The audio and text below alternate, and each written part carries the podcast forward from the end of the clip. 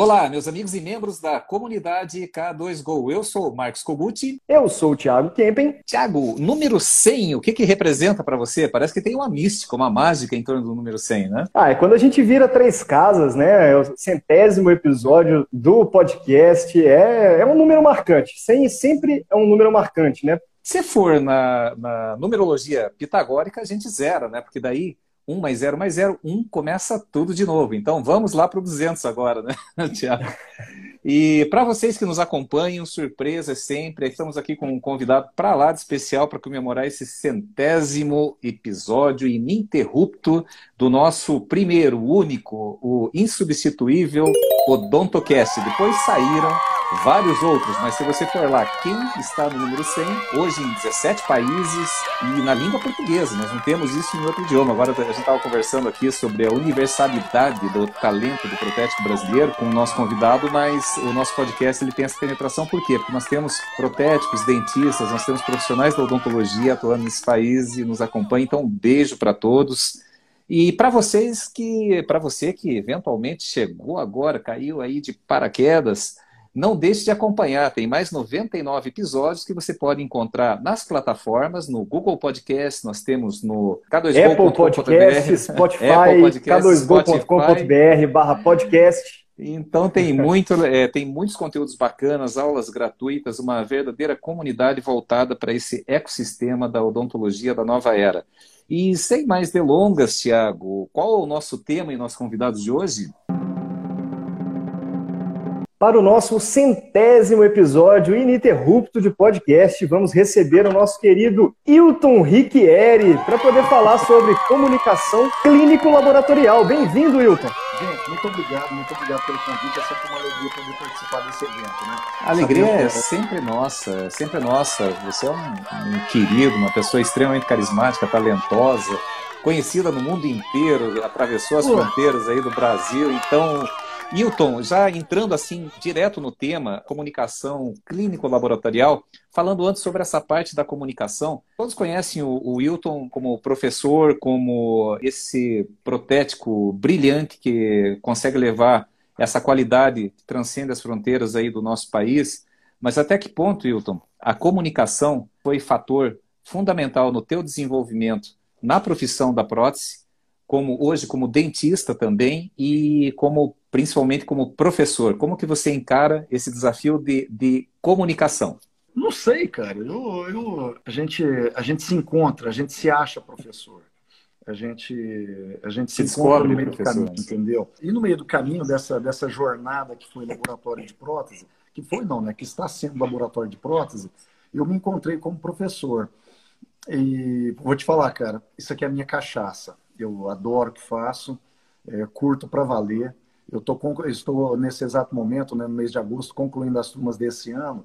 Então, é, já pensando no ano que vem, é, como vocês, né, hoje é a, a centésima edição, é, para mim também está se, se, tá se aproximando o momento de reflexão. Cara, e, e, mas uma coisa eu vou te falar, cara. É, no magistério, eu acho que a palavra comunicação ela é, ela é pilar central do, do comportamento do, do pensamento do professor, do didata é, daquele que se propõe ao magistério.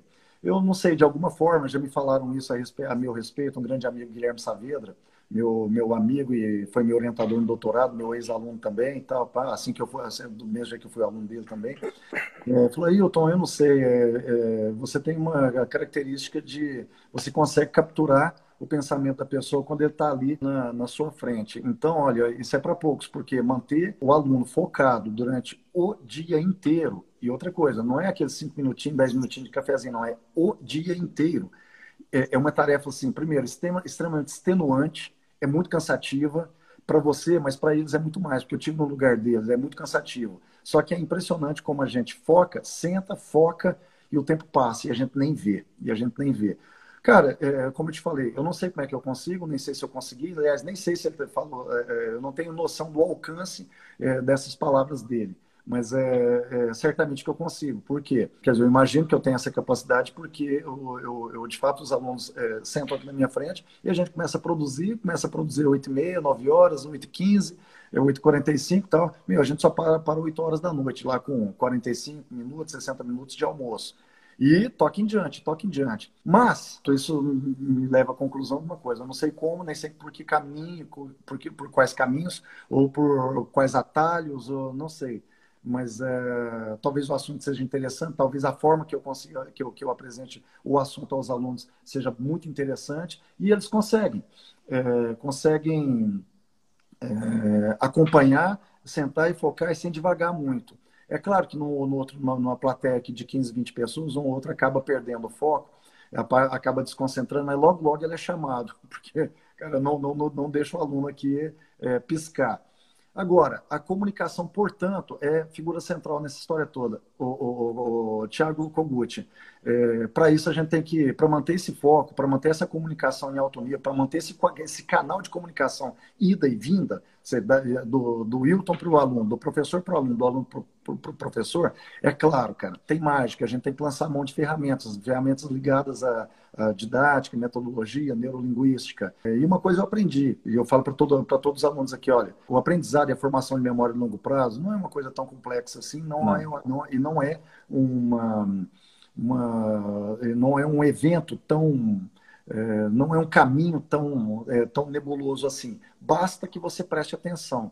Se você prestar atenção de uma vez, é, eu, vendo uma, um artigo uma vez uma, da professora é, Tairova, Tairova, lá da Universidade de Caxias do Sul, no Rio Grande do Sul. Cara, a primeira coisa que você tem que ter, que, é, que, que a gente tem que ter quando, que a gente deve é, é, ter quando a gente quer aprender alguma coisa, é contato com, com aquele elemento, com aquele com o objetivo do nosso é, do nosso desejo de aprender. Tá bom, primeiro contato. Só que ter um contato não significa que você vai levar para a memória de, de, curto prazo. Tá bom, você teve contato, é, é contato imediato. Só que para aquele, é, é para aquele detalhe, para aquela informação ir para o centro de, de, memória curta, você, tem, você precisa realmente prestar atenção e focar por um tempo. Ou seja, você precisa estar presente. Estar presente mesmo é, é mergulhar no assunto. Agora, para aquela informação para que ela vá do centro de curto prazo, é, da, da memória de curto prazo para a memória de longo prazo, não, aí, aí, aí é um, um, pouco mais difícil, um pouco mais complexo. Você tem que, é, aquilo que nós é, tem que fazer, ter repetição, tem que ter repetição. sequência e frequência. exato, repetição é, num determinado período de tempo, aquilo que nós chamamos de codificação. Você tem que codificar a informação. Só que uma vez codificada, tá lá, é seu, cara. E, é, e, o detalhe é o seguinte também, que eu aprendi né, no, nas, minhas, é, nas minhas andanças pela, pela neurolinguística, pela metodologia, pela, pela, pela didática. Cara, o, a informação ela nunca vai no formato de foto. Ela não vai uma foto, um episódio assim, um clique. Não é um clique, é um filme. Então, a informação ela vai dentro de um contexto muito mais amplo, muito mais é, recheado, dentro do qual está a informação específica que a gente quer. Porém, é, quando a gente lembra daquela informação, não lembra só daquele, daquele detalhezinho, a gente lembra do contexto todo. É a, é a luz, é a, sala de, é a sala de curso, é a luz, é o filme, é a música, é a brincadeira, é o colega, é o coffee break, é a viagem, é o hotel, é o táxi, é o Uber, não sei o que lá, é a cadeira. Tudo isso compõe aquela, aquele, aquele contexto dentro do qual está a, aquela informação. Tá bom, com o tempo, você já não ficar usando toda hora, e, e nem, nem, e nem isso é, é, é, é, necessário, com o tempo uma ou outra informação acaba sendo perdida. Porém, é, pra, como a informação está no centro de longo prazo, da memória de longo prazo, basta com que a gente relembre uma única vez, passe por ela assim, rapidamente, uma única vez que vem tudo à tona. Isso é muito legal. É, e quando eu descobri isso, cara, aí que eu entendo, não sabia o Kogut, eu não fiz faculdade de, de, pedagogia, não fiz, não fiz nada disso. Ninguém, ninguém nasce com um manual de instruções, né? Não, o, ninguém nasce. Só mas a torradeira percebi... nasce, o liquidificador nasce, a gente não, né? A gente não, mas quando eu percebi, com o passar dos anos, que, é, é, que essa dinâmica tinha resultado, aí que eu fui procurar a, a entender, aí que eu fui estudar, e, e obviamente aí que, eu me, aí que eu mergulhei, aprofundei e apliquei, e tenho aplicado desde então, é, mais fortemente essa metodologia de ensino. É, e o resultado, gente, é o seguinte, cara, não tem, não, não tem outro resultado senão o impacto na vida do, do aluno. É, é, aquela informação é tão preciosa e tão significativa e, e, e, que acaba, e essa é palavra importante que eu gosto de usar, ela acaba ressignificando a própria vida do, do, do aluno, de tão impactante que é estar aqui e aprender, e, aprender para valer mesmo, sabe? Para valer mesmo. Isso, isso muda. É, eu, quando eu, eu, me referi agora, agora há pouco, que a minha cachaça é isso aqui. Cara, minha cachaça, na verdade, é isso, é, é, é o poder é, de impactar a vida dos outros, perceber o quanto esse contato, é, essa proximidade que eu tive com o aluno, o aluno teve comigo, quanto isso interferiu é, para o destino do aluno, de agora para frente. E não tem jeito, gente. E não tem, é, é, assim, as histórias que me chegam são é, histórias que deixam eu quero, eu, eu quero passar a bola para o Tiago, mas só é, comentando aí um, um, aspecto principal e que eu já venho estudando isso também há muitos anos, Hilton, é a questão da presença. E quando a gente fala presença, é o seguinte: você tem um propósito. O propósito é uma coisa de sentimento, vem do coração, aquela coisa que esfria, te dá, te acalora. E daí a presença é a presença com os cinco sentidos. Se você estiver olhando é, o ouvido aberto, mas você está com a mente lá num outro lugar, você não vai conseguir ter nem poder de retenção, nem, nem poder de transmissão. Presença é você sentir essa tomada de pulso. Você vê, eu vejo professores vi muitos, né? Tive alguns que o modelo de aula era mesmo, aquela coisa copiar e colar, não precisava do cara, um robozinho ia lá ia fazer melhor porque ele não ia perder nenhum, nenhum, nenhum tópico, né? Nós, seres humanos, nós temos essa, essa, essa capacidade de perceber, de sentir o outro ser humano.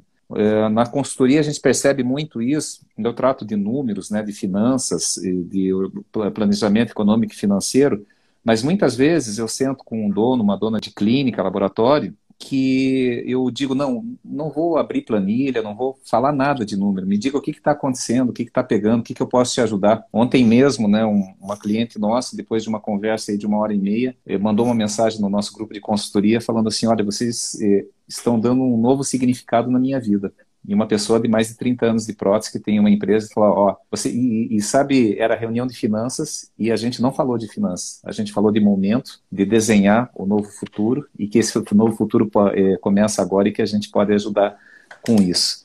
E aí, Tiago, é a tônica do, do, nosso trabalho, né? A comunicação, né? Como que você avalia isso? Já falando, essa comunicação clínico-laboratorial. Só, só para eu não perder o, o, a deixa aqui, é, eu, eu, assisti hoje um, um, um Rios, não sei se é Rios, sei lá o quê, mas assim, uma, onde tinha um corredor keniano que estava dando uma palestra para uma universidade, não sei se era britânica. O Eliud, ou... Eliud Kipchoge. Isso. Ele falou o seguinte, ele está correndo aí agora, né? E aquilo assim, é, tocou, tocou forte na minha, na, minha, na minha cabeça, na minha memória e na minha mente. É, a palavra-chave também, outra palavra-chave envolvida nesse, nesse processo é disciplina entendeu? É... Sequência cara, e frequência. Eu, é, é, exato, a disciplina. E, e, o que ele falou é, cara, eu experimento isso aqui todo santo dia. A, pessoa, a disciplina é pilar central desse sucesso, dessa comunicação. Exatamente. É, se, porque se você não tem disciplina, se você não, não, não é disciplinado e não almeja disciplina como um, um aspecto da, da, da de, de, personalidade, é, cara, você é, é escravo você é refém, refém do seu humor. Ah, hoje eu posso, hoje eu tô legal, hoje eu não tô, hoje eu não sei o que é lá, hoje eu, hoje eu tô com sono, hoje eu não tô com legal, hoje eu tô a, a mulher, a esposa, o filho, não sei o que é lá, o pipi, a casa, isso aquilo. Cara, você tem que ter disciplina antes de mais nada. Ou seja, em outras palavras, a disciplina lá, que, é, é, é, que eu entendi nas palavras dele, significa uma coisa: foco. Você tem que ter foco. Você tem que, ter, você tem que estar presente naquilo que você quer. Se você não está presente, esquece. Tá ok? É, é melhor você evoluir nesse aspecto. Então, vamos voltar a falar agora do, da comunicação clínico-laboratorial. Específico, né? Mas acho que a gente teve um bom começo, porque a gente começou a falar sobre aprendizado, né? E quando a gente fala sobre aprendizado, por exemplo, é fácil da gente remeter à faculdade, né? A odontologia que o dentista faz, por exemplo. E eu vejo que essa comunicação clínico-laboratorial, a primeira oportunidade que o dentista, especificamente, falando dele primeiro, né? Que ele tem para poder é, estabelecer uma boa comunicação e principalmente entender como um laboratório de prótese funciona, é fazendo como alguns dentistas fazem, que é enquanto está fazendo a faculdade, fazer estágio não só em clínicas, mas também em laboratórios de prótese. Que aí você consegue começar a entender qual que é aquela logística, qual que é aquele fluxo laboratorial. E só para poder falar sobre isso, por exemplo, né? Tem um laboratório de Porto Alegre, o laboratório Smiley, que para você ter ideia, Hilton, olha que doideira. E tem uma dentista que fez especialização, mestrado, está fazendo doutorado dela agora e está de estagiária no laboratório de prótese, porque quer entender mais sobre o fluxo laboratorial. E aí, conversando com ela, ela me falou: eu apaixonei tanto com isso aqui, eu gostei tanto de como é que funciona o laboratório, que eu fiquei com vontade de fazer uma especialização agora em implante.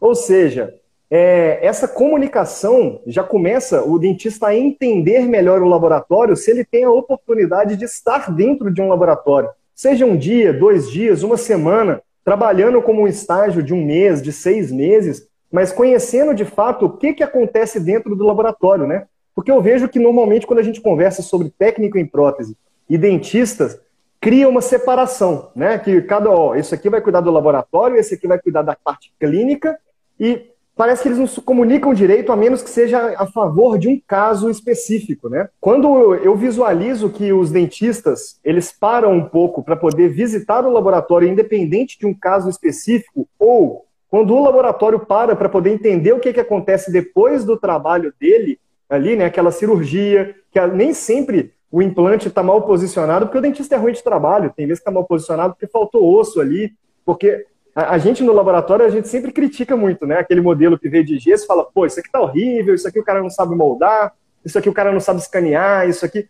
Só que talvez tenha faltado um pouco de vivência daquele técnico em prótese dentro de uma clínica, nem que seja por uma hora depois do trabalho dele ter sido entregue, por exemplo, para poder entender que, por exemplo, fazer um escaneamento intraoral é mais difícil do que parece. Aquela canetinha, aquele bico lá, ele ocupa um espaço e tem uma curva de aprendizado.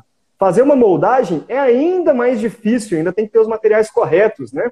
E nem sempre aquele dentista teve a facilidade de fazer naquele paciente específico. Tem pacientes que são mais fáceis, tem pacientes que são mais difíceis. Ou seja, eu visualizo que a gente começou muito bem a conversa, que lá no aprendizado é que a comunicação começa a ser otimizada, e não só com ferramentas, né? Sempre quando eu ouço papos sobre comunicação entre dentista e laboratório, é, o pessoal começa direto com as ferramentas. Ó, oh, já tem uma ferramenta desse jeito, ah, eu comunico por tal forma, mas eu vejo que lá no ensino, lá na aprendizagem, e principalmente no desejo, na vontade de querer entender o outro lado da moeda, é onde começa essa comunicação de fato, né? Eu não sei se vocês concordam com isso, daqui a pouco eu passo para vocês falarem sobre essa questão, né? Mas eu, eu vejo que é, aquele protético que de fato se interessa muito mais pelo paciente do que única e exclusivamente pela própria arte, porque tem vários perfis diferentes, né? Quando você se, preocupa só exclusivamente com a sua arte, você quer sempre aquele o modelo mais perfeito possível, com o afastamento mais perfeito possível.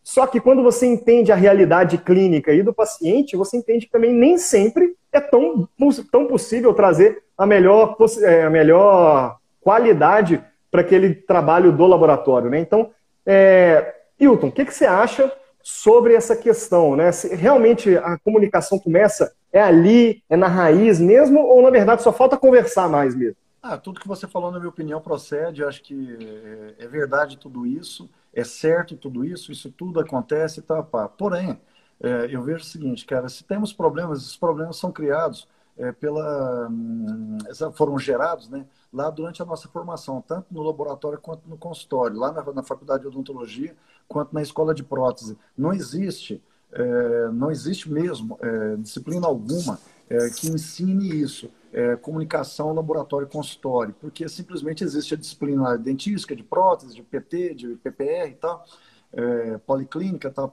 mas não, não, não, não há um item é, em, em, todo o conteúdo programático de toda a faculdade de odontologia ou escola de prótese que diz respeito ou que venha a abordar, ou que aborde de uma maneira assim mais, mais, mais objetiva, né? Comunicação clínico-laboratorial. Isso, é, é, isso, na verdade, joga o clínico e o técnico em prótese aos leões e depois deixa os dois brigando lá no mercado para ver o que está acontecendo, ver o que, que vai acontecer, né? E Olha, Tiago e Kogut, eu, eu, eu, eu, vejo o seguinte, agora mergulhando e falando mais especificamente. Uh, a gente pode dividir assim, a comunicação clínico-laboratorial em alguns degraus. É, bom, é, é, na faculdade a gente não aprende a, a essa comunicação clínico-laboratorial, a gente aprende com o tempo. E o que, que não é, nos é apresentado durante essa nossa formação? Ah, escalinha de cor, é, Vita 3, a, a, a, Vita, a Vita Classical, a Lumen Vacuum Classical, agora, depois as escalas de cor de uma forma geral, aquelas escalas de resina, mas a escala Vita é, Classical, aquela lá de, que foi é, colocada no mercado pela Vita em 1956, é assim, eu diria que é o, o idioma franco. Toda parte do mundo, todo mundo conhece a escala Vita. Tá legal. E geralmente que... traduz as outras escalas para classical, né? Todas as Sempre outras tem o escalas, é, todas as outras escalas é, só uma tentativa de, de, se aproximar daquela, sem dúvida alguma, de resina, de cerâmica e tal. Hum, hum. Só que a partir daí a gente tem algum, alguns problemas, porque é, olha só, vamos falar só dessa, dessa parte inicial, dessa comunicação, que é uma coisa assim, bem simples, bem empírica, bem, bem subjetiva. É, cara, quando a gente vai. É, é, quando o dentista né, vai tomar a cor de um, de um. tirar a cor ou tomar a cor é, do dente do paciente, ele, tá de, ele tem em mãos um, um dentinho de cerâmica, é, onde atrás tem uma haste metálica, porém esse dentinho de cerâmica ele tem no seu, no parte mais é, espessa, tem 4 milímetros de cerâmica. 4 milímetros de cerâmica. Veja, cerâmica não é resina. Aí ele manda aquele dentinho, aquela, a, eu quero cor A2. Aí ele manda o caso dele, uma e agora tá, vamos falar do, do, do que está em mente, do, do que está em voga agora, né? Uma coroa metal frio, uma, um laminado, um, uma faceta, uma, uma coroa anterior ou posterior é, com minimamente invasivo, lembra aquela história toda, né? Preparo minimamente Sim. invasivo, não agressivo, e talalá, talalá, talalá, um milímetro, um milímetro e meio, dois milímetros, assim, olha, dois milímetros é, é, é, é, é incomum. E, e ele quer que o técnico mande, o laboratório mande para ele uma cor a dois, como da escala. Exato se esquecendo que o da escala, ninguém falou isso para ele, assim, apesar de estar tá ali de, na mão, ele está de olho debaixo do nariz, ninguém abriu o olho, ninguém o advertiu de que, olha, aqui tem 4 milímetros, a gente está trabalhando com, com, é, com dimensões muito menores do que esse aqui. Então, você vai ter que é, é, descobrir, descobrir caminhos ou linguagens que faça com que, que, com que ou, ou, ou, ou que por meio da qual você consiga transferir aquilo que você está vendo para o laboratório e mas junto com a carga emocional que aquilo que aquilo é, que aquele dente que aquele caso tem que é a expectativa não só do dedo do dentista mas também do paciente num ambiente muito hostil por quê porque como é que a gente vai acertar uma cor é, totalmente cerâmica, é, com 4 milímetros, baseado num dente totalmente cerâmico, com 4 milímetros de, de, de, espessura, em um caso onde na real tem um milímetro e meio. E, detalhe, um milímetro e meio ainda, ou dois milímetros, ainda, na melhor das hipóteses, dois milímetros, ainda para caber o cimento, a infraestrutura e a cerâmica finalmente. Ou seja, três camadas. Dentro, Olha a complexidade outra, disso. Olha a complexidade técnica disso. E ainda então, tendo que aliar é. isso à, comunicação fluida. Olha. É, pois é, só que ninguém fala isso pro, pro, pro, pro dentista, então eu não sei se ele é é, ele é doutrinado, não é doutrinado, ele não, ele não, ele, a ficha não cai, ele não entende ele não é, é doutrinado, né? É, exato, não é doutrinado. Ele não entende que é, essa complexidade demanda, precisa de maiores estudos. Ou seja, ele tem que correr atrás de conhecimento. Esse ponto, Wilton, é. esse ponto é legal de falar. Eu queria puxar um parênteses aqui, porque quando a gente leva para uma faculdade, para uma universidade, para um curso, normalmente as coisas são estudadas, parametrizadas e padronizadas, né? Como essa comunicação ela não acontece desde a faculdade, por exemplo, Igual você falou, o dentista não tem aula disso, o protético não tem aula disso.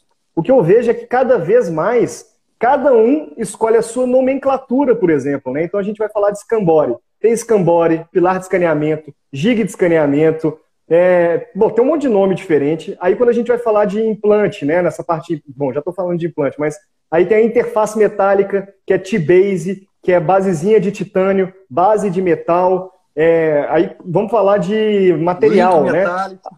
Link metálico, é. Aí o dentista ele vai pedir uma zircônia translúcida. Um sistema da mão usa Zolid FX, o da, da Zirconzan usa Dispersive. É, cada um vai dando um nome diferente e aí o dentista ele não tem acesso a esses materiais específicos para o laboratório que faz investimento nas fresadoras in-house, né?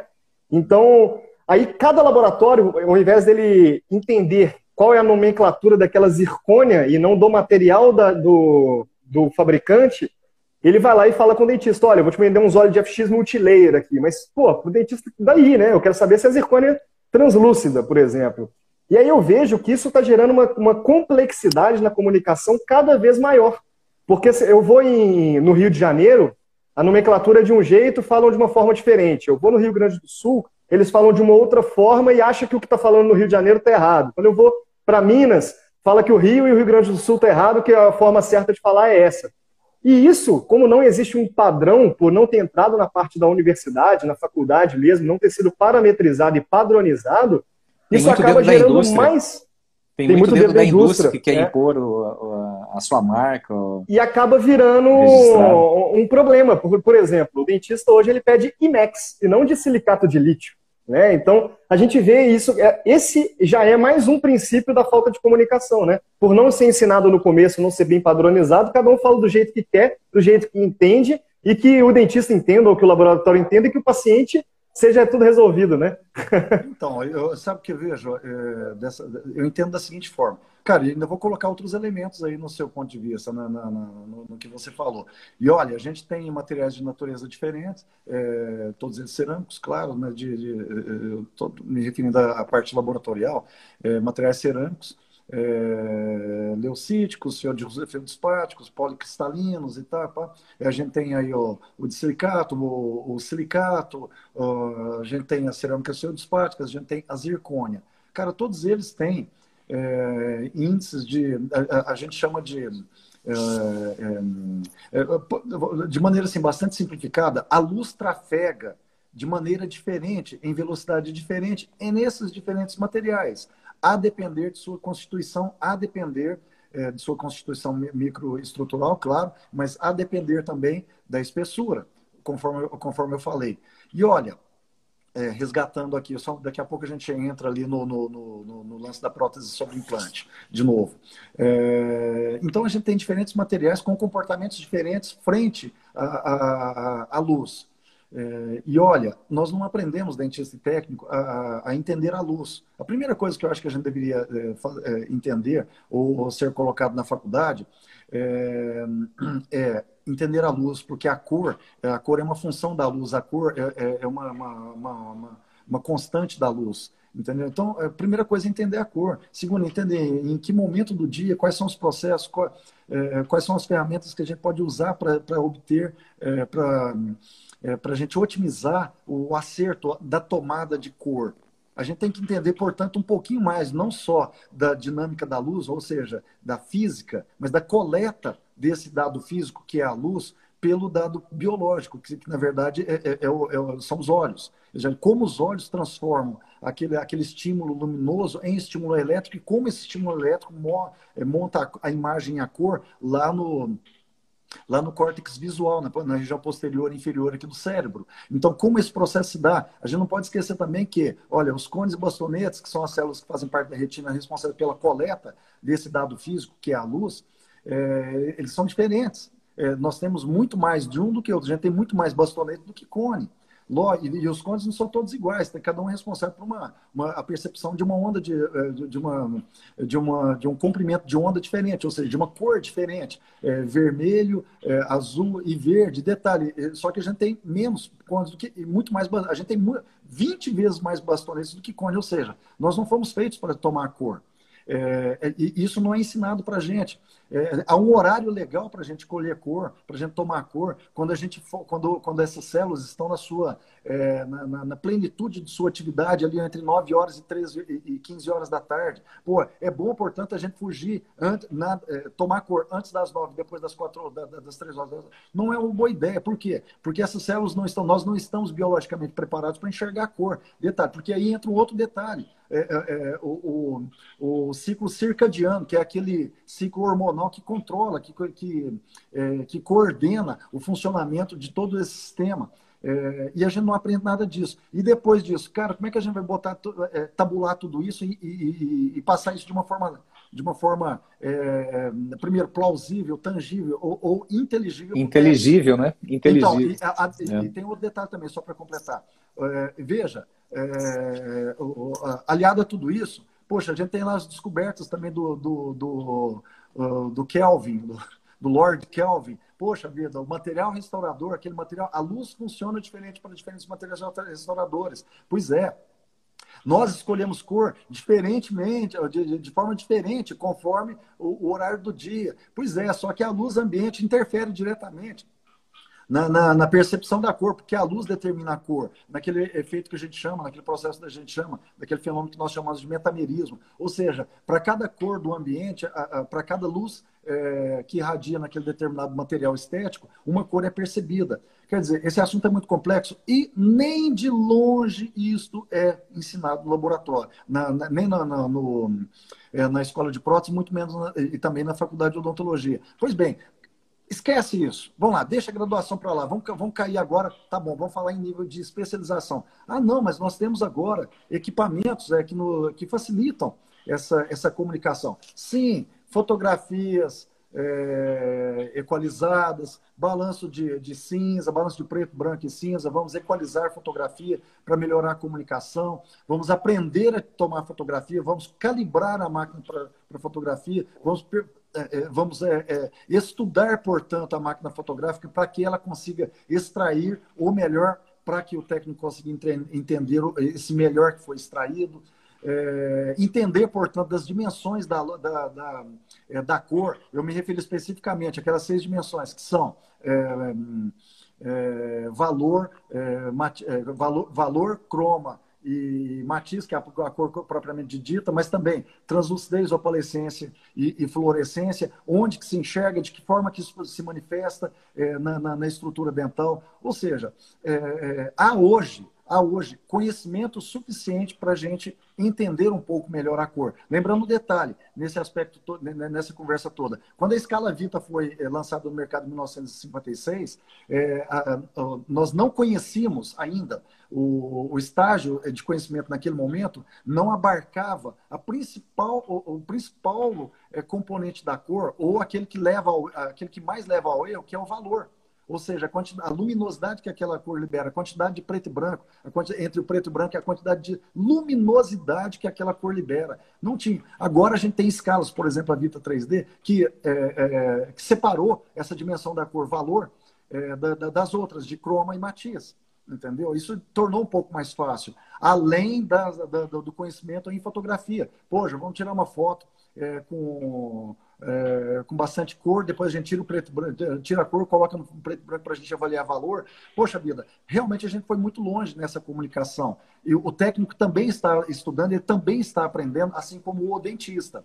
E só para completar, gente, essa comunicação toda, é, é, como nós começamos, como nós falamos, ela é de duas vias: é técnico, laboratório, clínico, é, quer dizer, é, clínico, laboratorial, laboratorial, clínico. Mas lembre-se. A comunicação é, efetiva depende disso, né? Dessa. Não, não de deixa eu só terminar aqui o raciocínio. Olha lá, em 2001, no lançamento da Design, é, eu estava lá e tal, eu, eu tinha um, e tinha naquele, naquele momento, tinha design da Ivoclar, naquele momento tinha um encarte da revista Signature é, onde tinha um artigo do Henrique Steger, é, e ele falou em determinado momento, e eu nunca mais me esqueci aquela frase: Olha, o processo de seleção de cor é também emocional. Falei, caramba, não é possível, esse cara fumou um baseado. O que, que esse cara tá falando, né? Emocional? pois é, cara. Aí agora, estudando um pouco o visagismo do, do Braulio Paulucci, aí do, do Calamita, do Coachman, do, do do, dos colegas aí, que, do, do, do próprio Adriano Scheider, Galip Gurel, é, Eric Van Duren, então, mas o visagismo descrito no, no, no livro lá do, do uh, Philip Hallowell e, e Braulio Paulucci, é, ele fala, o colega nosso, ele, ele tem, uma, tem, tem uma, um capítulo que fala o seguinte, é, tem uma, uma passagem que fala o seguinte, olha, a tomada de cor é também emocional. Eu falei, cara, ligou. Eu lembrei daquilo que, que eu li há 20 anos atrás, mas por causa de um dado muito importante. Por quê? Porque, ó, olha só, a gente tem aqui, ó, a luz chega, é, é, é colhida por cone e bastonete, especialmente pelos cones, né? E transmitida por córtex visual através do nervo óptico. Só que o nervo óptico passa dentro, dentro do sistema límbico, ou seja, do, do, do centro límbico. O que, que é o sistema límbico nosso? É o sistema das emoções. É ali que estão as emoções. Ou seja, tudo aquilo que a gente vê, de fato, provoca uma emoção. Se eu estou diante de um perigo, eu estou enxergando aqui uma, uma situação iminente, um animal, pessoa, uma cobra, sei lá, um, um perigo qualquer, aquilo já me dá um medo, aquilo já me dá é, pavor. Mas se eu vejo uma ima imagem. É, hoje a uma... cromoterapia já é reconhecida. Isso, a isso, cromoterapia isso. Já, é, já, é, reconhecida como, eu vejo alguma como um coisa fator que me remete de, ao de belo, cura também, né, de tratamento. É belo, é bonito, me dá uma outra emoção. Se eu estou é, contemplando uma paisagem, aquilo, é, aquilo que eu estou vendo me, me provoca uma outra emoção. É, é assim, de fato, o processo de seleção de cor é um, um, é um processo também emocional. Mas tem um, de, um, um detalhe. A Hamad, lá em 2003, ele publicou um artigo falando o seguinte, logo depois, olha, não demora muito não, porque 10 segundos, não demora não, no processo de tomada de cor, eu estou aqui, ó, ó, eu peguei aqui um dente, ó, eu estou aqui, desculpa, peraí, eu estou aqui uma escala de cor, ó, peguei aqui, escrevi, ó, tem aqui, aliás, eu tenho aqui a escalinha de cor cromascópio, ó, aí o dentista tá lá, ó, olha aqui, olha lá, vira de um lado, olha para lá, todo para lado. Gente, 10 segundos depois que você estiver olhando aquele dente, esquece. Você vai enxergar o que você bem quiser, você bem entender. Porque 10 segundos de fixação, ó, cone bastoneta da retina dos seus olhos em cima daquilo que você está enxergando, que é isso aqui, ó, ó cara, aí o processo, o processo deixa, o processo de tomada de cor deixa de ser objetivo e passa a ser subjetivo, porque agora o componente emocional ele passa a atuar com mais força. Então, 10 segundos é o limite máximo. 10 segundos. E a pessoa tem que entender que antes de 10 segundos, você também tem, entre 10 segundos e outro, para você confirmar, se você tem que olhar e ter na parede ou alguma coisa próxima, aquelas cores, ou um quadro com aquelas cores que descansam a retina, onde estão lá os cones bastonetes. São cinza claro, verde claro e azul claro. São as cores que descansam os cones. Porque se você ficar olhando, cara, você vai enxergar o A1, o A2, o A3, aquilo que você estiver tá, procurando. Se você estiver enxergando, eh, tomando cor lá, 6 horas da tarde, 7 horas da noite, depois que, o, depois que a pessoa saiu do trabalho, esquece, por quê? Porque à noite, quem está que tá funcionando? Em sua plenitude, bastonete. bastonete. Só que bastonete enxerga o quê? Branco, preto e tons intermediários de cinza. Então, à noite, ou, ou antes das 9 horas e depois das 14, das, depois das 16 horas, muito provavelmente, o risco de a gente escolher uma cor acinzentada é muito grande. Por quê? Porque biologicamente, histologicamente, nós estamos preparados para enxergar o quê? Vultos. Isso é, é, é o é, aquele ambiente do pôr do sol, onde a gente enxerga mais o contorno, ou seja, a, a, e o contorno, no caso, seria o preto, cinza e tal, é, mas não a cor. Porque para a cor funcionar, para a gente escolher cor, cone bastonete deve estar assim, olha, e, é, eles devem estar, os cones devem estar inundados de luz, de luz ou seja, para a gente escolher cor, deve, é, por isso que entre 9 e 3 horas, o ambiente deve ter luminosidade total, porque só assim os cones funcionam bem. Cone funciona bem, a gente só tem a chance de, acertar a cor em luminosidade plena. Aí eles funcionam bem. Depois disso, quem vai funcionar? Ou antes disso, depois disso? Bastonete. Qual é a chance da gente escolher uma cor cinza? Errar na cor e escolher uma cor cinza? Muito grande, porque biologicamente a gente está preparado para escolher aquela cor cinza. Entenderam? Nossa. Mas olha só. Olha quanta coisa, né, de... é, é verdade. Ó, mas até agora falamos de processo é, não, é... É, biológico de tomada de cor. Podemos a falar gente também do... só, só, só, essa essa comunicação, é, essa comunicação, Hilton, olha só que fantástico, né? Você deu uma aula aí, imagina, daí eu me colocando aqui no, no, no lugar do protético, do dono do laboratório, imagine tantos aspectos que ele tem que fazer e para ter a mínima profundidade nesses temas que você já discorreu agora, mais um, eh, já trouxe muita novidade aí para mim, eu fiquei aqui de boca aberta, aqui escutando essa aula, mas é, além disso, ele tem que se preocupar com várias outras questões aí no que tange a comunicação clínico-laboratorial. E aí, trazendo um pouquinho para o meu lado, e, Milton, na parte de análise econômica e financeira, você sabe que nós temos uma, uma estatística aqui, agora chegando a quase 100 consultorias também, já o mesmo número de podcasts, e a maioria em laboratório de prótese aí, em todo o Brasil, é, nós temos um problema de comunicação muito sério. Não sei se você sabia, Hilton, mas uh, na estatística interna da K2Go, que a gente precisa atualizar, que eu não tive tempo de atualizar ainda, mas 40% de todos os trabalhos que chegam no laboratório ficam parados, ficam numa área de stand-by, numa área de estacionamento, como chamam alguns laboratórios, é, por falta de informação. Desde informação de cor, que você agora fez uma, uma exposição, uma aula fantástica, é, informação de substrato, informação de implante, no caso de trabalho sobre implante, e daí fica paradinho lá, e daí não tem um critério, não tem um processo, daí começa aquela coisa, né? Manda o WhatsApp, antigamente ligava, né? Hoje não, hoje manda o WhatsApp, ah, o doutor agora está atendendo tal, aí esquece a caixinha lá, daí quando chega a informação, o trabalho era para amanhã cedo, então o, o, protético tem que, alguém do laboratório vai ter que virar à noite trabalhando. E isso também é um problema de comunicação e é um problema muito sério, porque tudo que você falou remete ao seguinte: para o protético, ele, ele é, para o profissional, né, tanto dentista quanto protético, né, ele, ele tem que, para ter a mínima profundidade, ele tem que investir muito em educação e equipamentos. E daí, quando você tem lá aquele montante, educação e equipamentos, toda aquela bagagem, e de repente você vê que metade do teu fluxo de, de produção, que poderia estar gerando recursos para o teu negócio, está parado por uma falha de processo, uma falha de, de comunicação. E, e daí, na consultoria, como que a gente trata isso, Hilton? Primeiro, é, colocando uma coisa simples, que é quais são as informações obrigatórias. Por exemplo, informação de cor, nome e sobrenome do paciente. Isso é obrigatório. Cada dono de laboratório, isso já fica como dica para quem tem laboratório e está nos ouvindo agora, de estabelecer, mandar para o dentista, entrou um cliente novo, ou mesmo os antigos, dizer assim, olha, doutor, é, se vier todas as informações preenchidas de acordo com o que pede aqui na ordem de serviço, é, isso daí vai ajudar muito o nosso prazo de, de, de, produção, o nosso tempo de produção, as informações mínimas necessárias para produzir um elemento. É, quem que se beneficia com isso? Todos. A clínica vai atender mais rápido, o laboratório vai produzir mais rápido e o paciente vai sair mais satisfeito, porque você teve mais informações de, de produção. Então, são pequenos detalhes na comunicação que quando você tem presença, quando você sente aquilo, como você falou, né, passa pelo sistema límbico, né, e você vê, mas pô, tem que ter um jeito de resolver isso daí. E essa é a área que o Tiago melhor domina. E é impressionante a economia de tempo, de recurso, de dinheiro e de gargalo de, de, de comunicação que nós temos clínico-laboratorial pelo simples fato de ter um termo de parceria acordado entre as partes, né, Tiago? A tua voz está saindo perfeita. Mas enquanto, enquanto você checa aí, eu queria passar para o Tiago, que ele cuida dessa parte de processo. O que não é medido não pode ser melhorado, né? Então, normalmente as pessoas não calculam o tempo que elas perdem no telefone ligando para dentista para poder perguntar a cor, para poder perguntar o substrato quando é sobre dente, para perguntar qual que é o implante, qual que, né?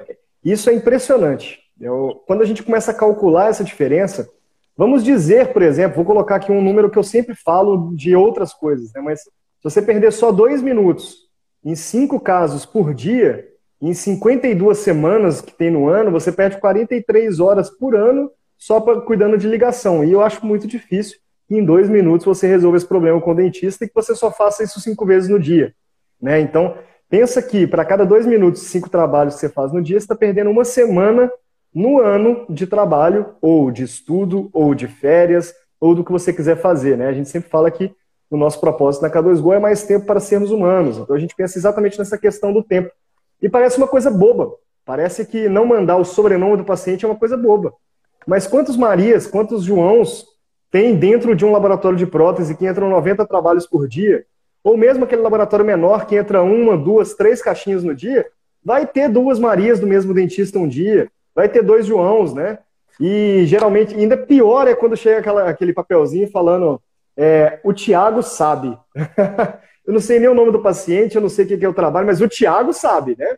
E aí, aquele, por exemplo, o ceramista, o cadista, ele tem tanta coisa na cabeça que ele ainda tem que decorar o que tem que ser feito naquele trabalho específico, daquele dentista específico, e se dá problema depois, a culpa é sempre do técnico. Né? Então, essa é uma parte da comunicação que é muito importante. A gente começou lá no comecinho, né, que é na parte de educação, de um entender o outro como é que funciona, mas, por exemplo, o dentista ele não consegue mandar para uma radiologia, para o paciente fazer uma radiografia, uma tomografia, sem preencher aquele formulário gigantesco com todas as informações necessárias, né? E ele sempre manda. Mas para o laboratório ele coloca só lá, João, o Thiago sabe, acabou. Ou, é, ou me então, liga. É, é, é, me liga. Milton, é, me liga. que receber o trabalho, me liga. Pô, Exatamente. Isso, Hilton, é um problema cultural. O laboratório de prótese ele vem de uma cultura em que ele aceitava tudo que o dentista pedia e dava um jeitinho, o famoso jeitinho brasileiro, né? E cara, isso não funciona mais. Ponto. Hoje isso não funciona mais. Primeiro, não dá para o laboratório sonegar tanto imposto igual sonegava antes. Então hoje ele tem que conseguir é, render mais, de qualquer forma, para ter tanto lucro quanto tinha antes. Segundo, hoje as coisas estão mais padronizadas, hoje tem escaneamento intraoral, hoje tem a, uma moldagem com materiais melhores, né? Hoje, quando chega o trabalho para o laboratório, o laboratório está equiparado com o dentista em conhecimento. O dentista conhece muito sobre a parte clínica, o laboratório conhece muito sobre a parte laboratorial e eles precisam se comunicar para poder resolver o caso da melhor forma possível para o paciente. E aí, quando a gente fala, por exemplo, que colocar informação de nome, sobrenome, cor, substrato, implante, e o que, que tem que ser executado naquele trabalho é uma obrigação do dentista para o laboratório, não somos só nós que estamos falando, né? No próprio código de ética da odontologia, tem falando que o dentista ele tem que assinar a ordem de serviço enviada para o dentista.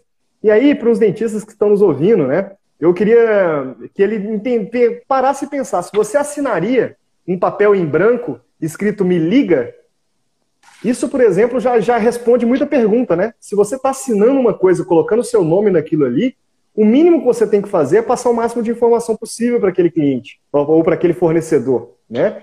Então, quando o dentista manda um, tra um trabalho para o laboratório de prótese, uma forma de facilitar para o seu paciente não é por causa do processo do laboratório, não é por causa da, pra, do processo do dentista, é por causa do paciente, é aquele cara que está financiando todo, todo esse ecossistema da odontologia, que é o cara que vai sentar naquela cadeira que pode chegar porque a cor está errada, porque não foi mandada pelo dentista e o laboratório teve que dar um jeitinho, porque o paciente estava chegando e o dentista não pode remarcar. Esses problemas de comunicação aí podem ser resolvidos com uma coisa simples, que é a ordem de serviço ter os itens obrigatórios.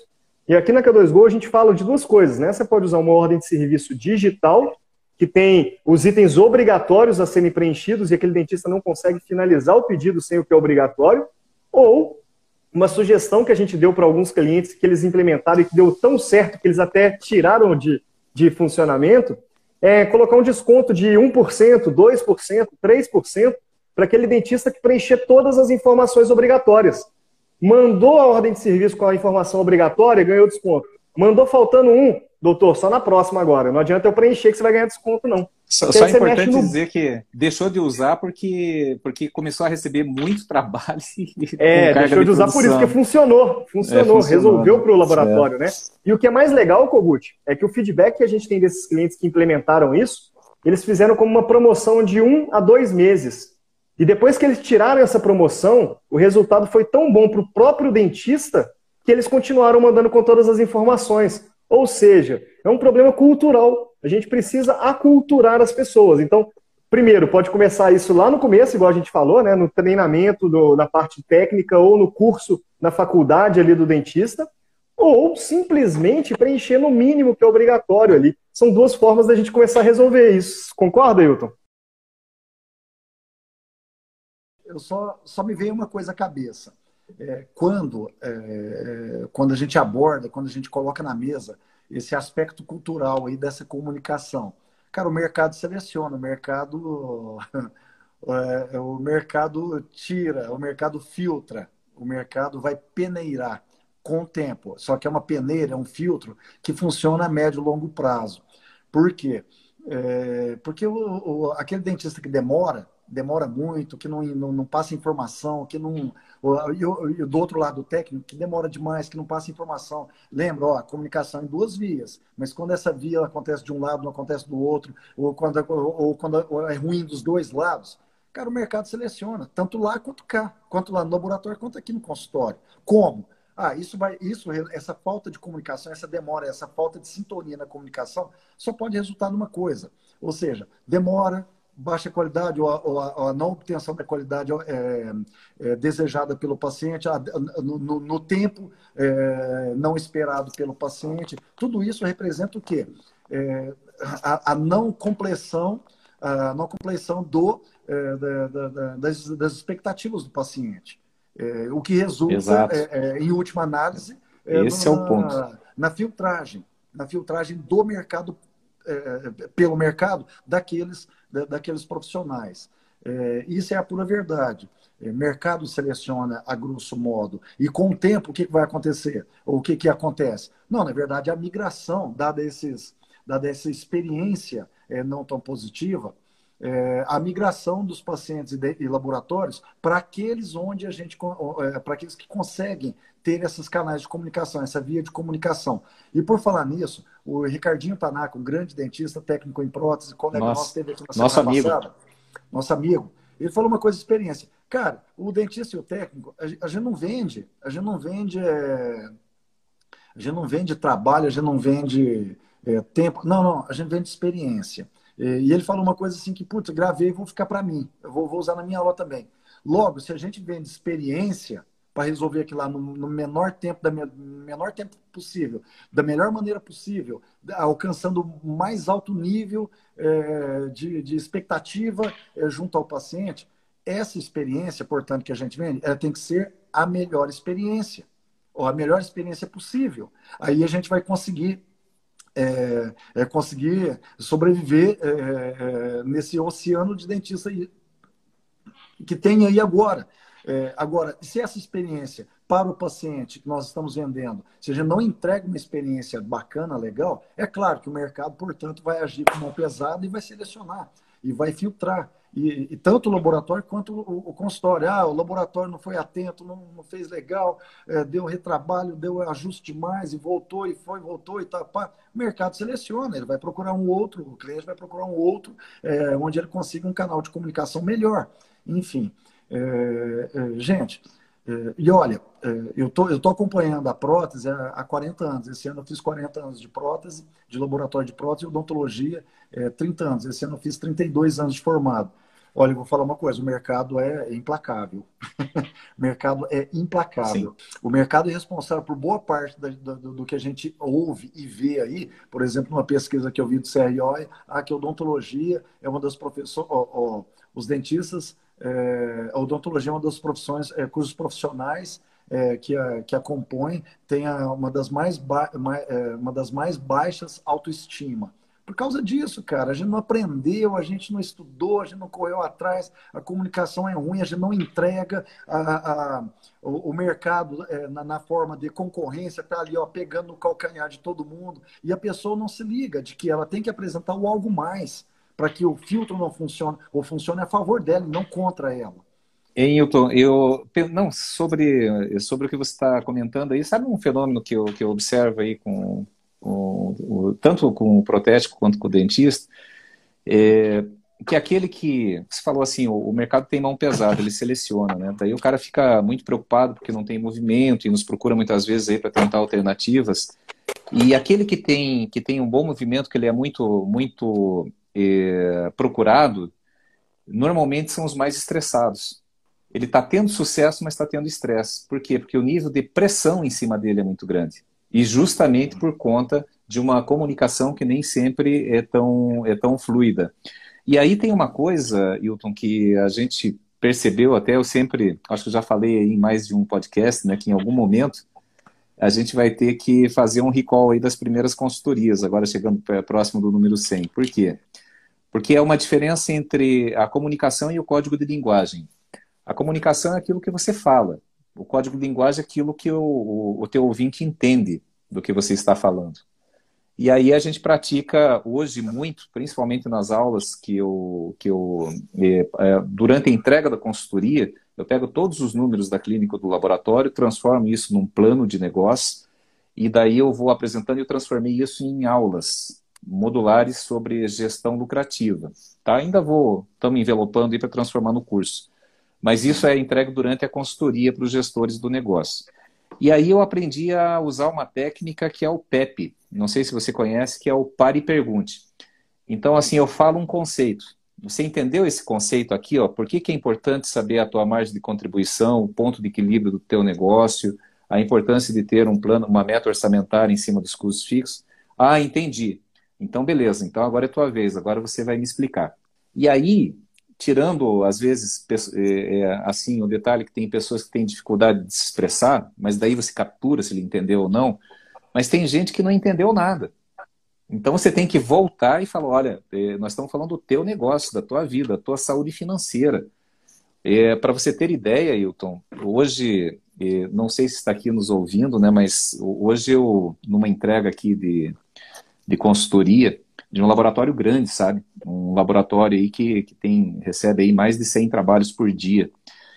E quando nós começamos aí na parte financeira, estava dando um furo de caixa na ordem de 30, 40 mil reais por mês. E agora está dando 17% na última linha, quer dizer, saiu assim em pouco mais de dois meses ali acompanhando, mas eh, a gestora desse laboratório que a esposa do, do dono, né, que está lá na bancada, ela, ela aprendeu tão bem e começou a praticar daí ela, a primeira coisa que a gente fez lá foi cortar uh, aquelas clínicas que exigiam que o laboratório parcelasse em 10 vezes. É, tinha clínica que chegava a mandar uma proposta assim, ó, mandava 20 mil por mês e, e mandou uma proposta aí para essa nossa cliente dizendo o seguinte, olha, eu vou depositar milão todo mês, aí se, se faltar eu te pago em dezembro. Se sobrar, você me devolve.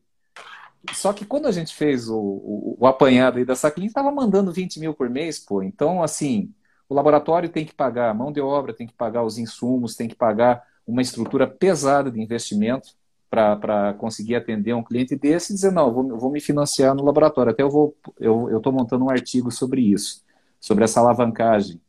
E assim como a clínica, muitas vezes desavisada, é, tem que fazer lá, é, é, bancar o seu paciente, um tratamento de 20 mil, tem que parcelar em 20 vezes e tem que pagar tudo antes. Mas a clínica é, é, nunca tem uma despesa de insumos tão pesada como é no caso do laboratório, também de, de mão de obra. Então, e tudo isso se refere à comunicação. E como que você explica isso? Né? Então, a gente procura trazer isso à realidade para que aqueles que se comunicam bem, aqueles que são muito demandados, que tenham mais tempo para ser humano, para que não tenham tanto nível de estresse, e aqueles que não têm demanda, que se comuniquem melhor com seu parceiro de negócio. Porque, afinal de contas, não adianta eu querer pensar, se eu tenho um laboratório, pensar só no meu negócio. Se eu não pensar na, na, na, na clínica que eu atendo, ou no dentista que eu atendo, eu quebro. E se os dois não pensarem no paciente, aí vem a mão pesada do mercado e seleciona. Concorda, Hilton? Plenamente, cara, plenamente. Eu, olha, por muito tempo, e agora fazendo uma, uma, retrospectiva da minha vida, por muito tempo eu também fui desse jeito. Ou seja, naquele, eu, eu tive essa visão é, bastante amadora de gestão, eh, gestão financeira do, do, do, negócio, como se a empresa fosse a, o caixa da empresa fosse a continuidade do meu bolso, o que é uma visão assim extremamente equivocada das finanças da empresa, da, da finança da, da é das finanças comum. pessoais e, da, das, e, e, e muito pior ainda da empresa. Ou seja, eu ganhei, eh, entrou, pronto, é meu, está no meu bolso e pronto, acabou. E vou tocando. É, e eu fui aprendendo assim, é, dando cabeçada para lá e para cá e dando murro em ponta de faca e aprendendo é, com a dor. É, eu vejo o seguinte, o nosso bolso não é uma continuidade do caixa da empresa e, e, e a gente, na verdade, não mesmo o dono, não passa de um funcionário daquela empresa.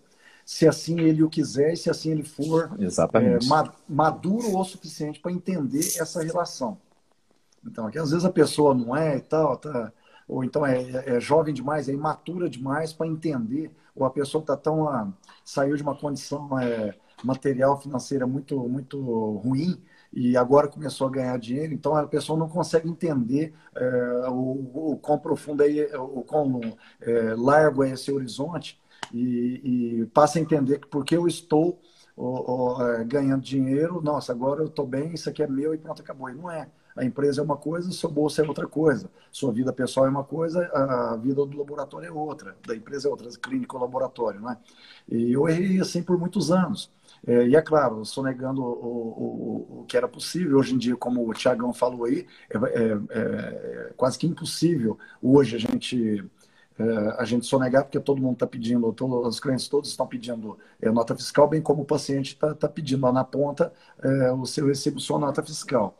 É, aquela situação não é mais possível, aquela vigente até há poucos anos atrás, não é mais possível. Por quê? Porque o leão está cercando, o Estado está cercando, e a gente está tendo é, que se é, é, regularizar e formalizar num nível sem precedentes, sem, sem, num nível que a gente nunca viu isso antes na vida. Logo, é, é, se a gente não ficar atento e não abrir os olhos para essa, para essa questão financeira, administrativa, cara, a gente entra numa, num, num, num pântano é, onde depois é muito difícil sair. É, onde a gente está ali é, flertando Não, com, a, e, e o que, com a quebra, com a falência. O que é o teu propósito, exatamente, Hilton, esse, exatamente esse ponto, Hilton. E olha só, é, isso daí é tão relevante que todos, eu adoro odontologia, minha mulher é dentista, eu, nossa, apesar que eu sou, sou da parte de gestão, mas a gente está respirando odontologia 24 horas por dia, e me dá um dó de ver assim gente tão boa, tão talentosa, com problema financeiro, seja por falta de comunicação, de processo e pessoas certas, pessoas corretas. Um abraço para o Giovanni, ele, ele, entrou aqui agora, ó. Fechei ontem a consultoria com a K2Go, né? Eu era assim. E, e, e o Giovanni também me inspirou a falar o seguinte, Hilton, sabe que esse, essa safra mais nova, mais jovem, nós temos alguns hoje dentro da consultoria. Eu posso citar o Giovanni, que entrou agora, um menino novo. É, eu fiquei impressionado com a estrutura que ele no braço já conseguiu, já conseguiu montar em Santa Catarina. Tem a Stephanie, que estava uma menina de 24 anos, que fazia lá suas PPR lá atrás, na, a parte de horto também, né, lá, atrás da casa do pai. E ela nos procurou.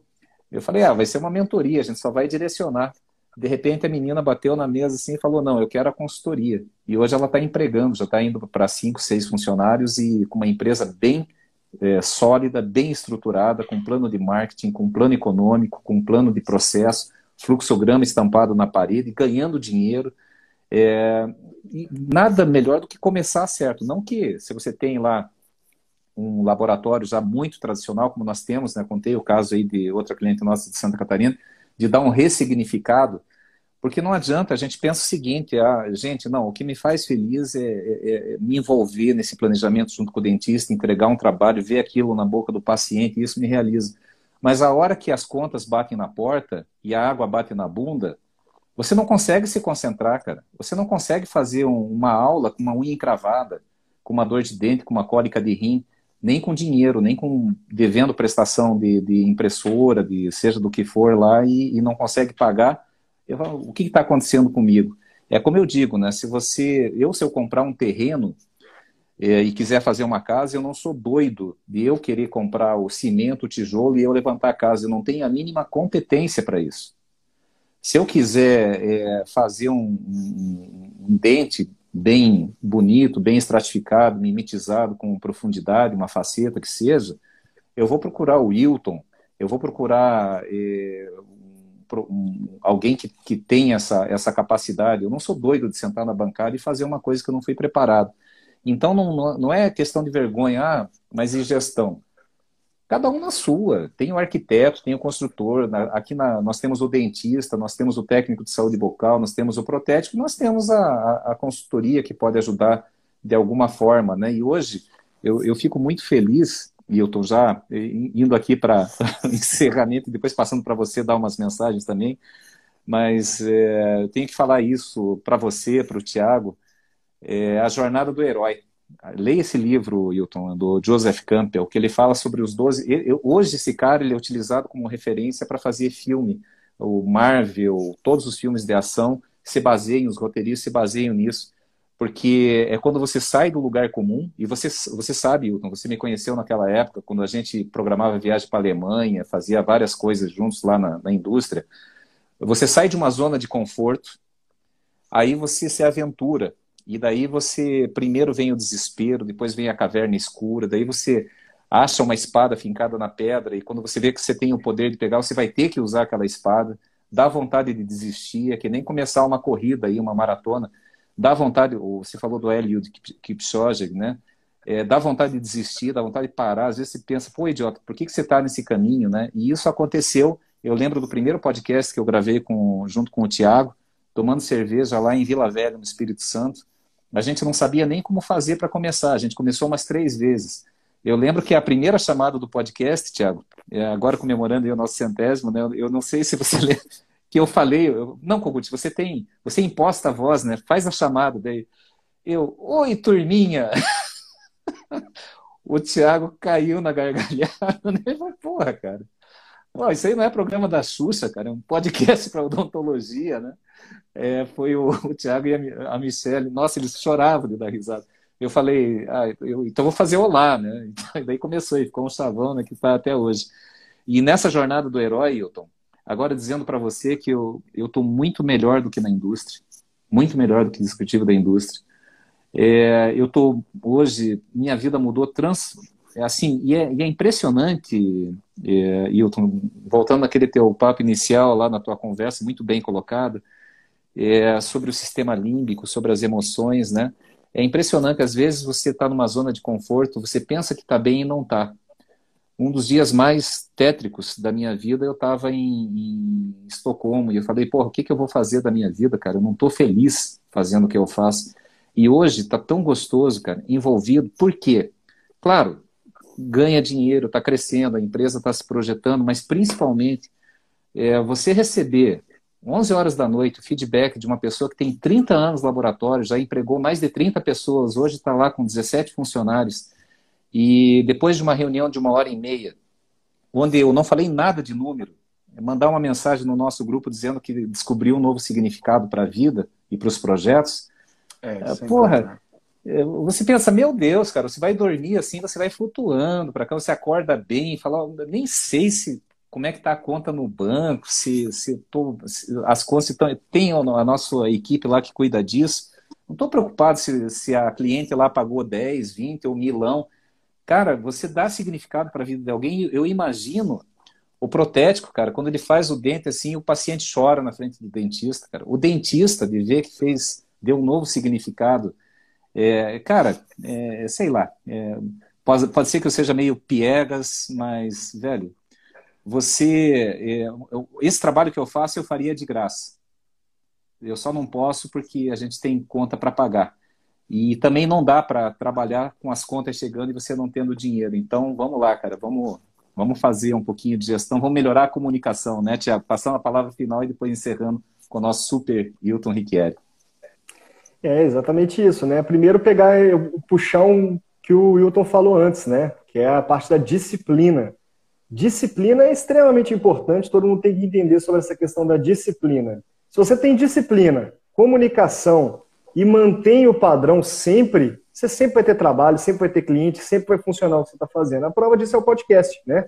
O podcast começou aí com o Kogut sem saber como é que ele ia começar a falar, é, a gente não sabia como é que ia gravar, como é que ia postar, como é que ia editar, nada do tipo. Hoje a gente está no episódio 100, 17 países nos ouvindo, mais de 9 mil plays. Então, é, é, isso é frequência, isso é ter disciplina, né? E agora, uma outra coisa que eu queria falar antes de passar para o Wilton, sendo bem breve mesmo, é que como diria o Chacrinha, né? Quem não se comunica se, se estrumbica. Então, cara, tem, tem empresário que construiu o próprio jato e foi viajar pelo espaço. Tem um cara que está com plano de ir para Marte e você está aí preocupado pensando que não consegue se comunicar com o seu dentista, que não consegue que ele te envie as informações obrigatórias ou que não consegue que tudo que você precisa rode como precisa. Você consegue. Uma coisa é fato, você consegue. Só que às vezes você tem que fazer a jornada do herói, sair da sua zona de conforto, entender que nem sempre só sentar na bancada e fazer dente bonito é o que a sua empresa precisa. Então, se comunique com seu dentista, se comunique com a sua equipe, e se você tiver com dificuldades, se comunique com a K2Go. Hilton. É. gente, é isso aí. É, agora, momentos finais da nossa, do nosso evento aqui, desse centésimo episódio. É, gente, é, a, a, palavra central é comunicação. Bom, é, eu vejo o seguinte, que nós estamos aí na era da, da comunicação, era do, do, fluxo rápido da informação. Cara, a gente não pode ficar para trás. Se você não, não, não souber, a, a, comunicação é um rio que está passando aqui do lado da gente, ó, do lado. Você tem que pular nele. Você tem, senão, senão você fica para trás, está parado, e a água está passando, a informação está fluindo, e você aqui. Nesse mundo da, do fluxo rápido da informação, aí o fluxo digital, fluxo é, virtual e tal, tudo aquilo é, que envolve, portanto, esse, esse mundo é, do fluxo rápido da informação, a gente tem que se mover, a gente tem que sair do lugar e se colocar como é, um, um elemento ativo nessa nesse contexto, e não só ficar esperando a que os outros venham até nós, é, é, como culturalmente somos treinados. É, rapidinho aqui, a respeito do que o, o Kogut falou, é, veja, aqui a gente é treinado a, a, aqui no Brasil, né, o técnico em prótese, o dentista é treinado uh, de uma forma bastante técnica. A gente não é acostumado a lidar com o dinheiro. Aí depois disso a gente sabe, aprende que o consultório é uma empresa e o laboratório também. Estados Unidos, Canadá, América do Norte, na, na cultura, numa cultura é, é, onde, o, onde o, o, mérito prevalece. Não, lá criança, acredite, eu tive lá em 2018, lá 2019, lá vendo escola para criança. Pô, no, no conteúdo programado da escola estava lá, ó, é, gestão financeira da vida, é coisa do tipo. É, alguma coisa, ou seja, desde criança, é, desde cedo, desde tenra idade, a criança aprende, ou começa a ter contato com a responsabilidade que é conduzir a sua vida financeira. E isso acompanha a pessoa lá naquele, na, na, na, naqueles países, é, condiciona o futuro da, da, dessa pessoa naqueles países. E aqui, a mesma coisa. Total. Aquilo que a gente aprende quando criança condiciona o que a gente vai ser no futuro e as nossas ações no futuro. Ou seja, é, a gente não aprende. Então a gente vai aprender depois lá quando estiver levando, é, levando pancada da vida e correndo riscos. Agora, para que que a gente vai correr risco, nos colocarmos a, a, nós mesmos, a nós próprios e a nossa família, quando for o caso, né, sob risco, justamente porque a gente tá, a gente tá, a gente não pulou naquele, naquele riozinho que está passando do lado aqui chamado comunicação, sabe? É, comunicação em todos os aspectos, Exato. não só a comunicação é, técnica, é, clínico laboratorial com dentista, com é, com colega, com gestor, é, é, com, outro, com outra pessoa, com outro técnico, com parceiro, com companheiro, com, a, com um colega de trabalho, com o patrão, com o empregado, com sei lá o quê. Mas essa comunicação é, deve existir em todos os níveis, em todos os âmbitos. E a gente tem que ser, se colocar, como eu falei, é, como elemento ativo nessa, nesse universo. Não, mais uma vez, o mercado seleciona. Quantas vezes aqui, o Kogut, nesses 30, 88, né, 33 anos de laboratório, eu contratei funcionário pela, é, é, pela excelência do trabalho ou pela perspectiva de, de, um trabalho, de, um, de um trabalho legal e não demiti justamente porque a pessoa não sabia se expressar ou não queria ou tinha muita dificuldade de se expressar. Pela atitude, né? Contrata pela, pela habilidade e competência e demite pela atitude. É, só que a pessoa que não tem comunicação num ambiente comunitivo, que não sabe se comunicar Sim. num ambiente eh, coletivo, numa comunidade, ela vai ficar para trás. E ela não só vai ficar para trás, como ela vai puxar para trás quem está ao lado dela. Então, é, é, é, é, por isso que, mais uma vez, o mercado seleciona como um pesado. Gente, só para concluir, eu, eu, eu, quero agradecer muito o convite é, para é, esse, é, esse episódio tão significativo, tão importante na vida de vocês dois. E olha, me sinto muito honrado por fazer parte dessa história da K2Go e desejo a vocês é, toda a sorte do mundo e que vocês sejam assim é, poderosamente abençoados pela mão divina que continue a, a, dar de vocês aquilo que o universo lhes proporcionou de melhor para que vocês consigam é, passar à frente toda essa energia que vocês é, que vocês liberam, que vocês exalam e, e, e dá para ver isso claramente no gosto que vocês têm pelo que vocês fazem. Então, muito obrigado mais uma vez e quero desejar a vocês é, mais sorte ainda que venha o do centésimo episódio aí. Quem sabe lá no do centésimo é, eu, eu, eu, eu, já me coloco à disposição aqui, tá ok? Não, você já é de casa, já está marcado. Já é de casa, vai ser um tá prazer. E quem sabe vai ser lá da Turquia que a gente grava esse. Oh. Quem sabe, quem sabe. Futura quem sabe em inglês ou espanhol. O céu é o limite. Exatamente. E Deus está aqui, está dentro de nós, então a gente vai fazer acontecer. Hilton, é. gratidão. Você, cara, um cara assim que, nossa, não tem nem o que comentar. Muito obrigado por ter participado desse episódio conosco aí. Tô até emocionado. Enciclopédia Humana. Muito obrigado, Hilton. Muito obrigado a todos vocês. E quem não se comunica, se estrumbica. Então tira um print, posta no Stories, marca o arroba comunidade K2Go e mostra para o mundo que você está aprendendo aí. Um abraço, pessoal. Muito obrigado. Valeu, gente. Um abraço. Gratidão. Um abraço. Tchau, tchau.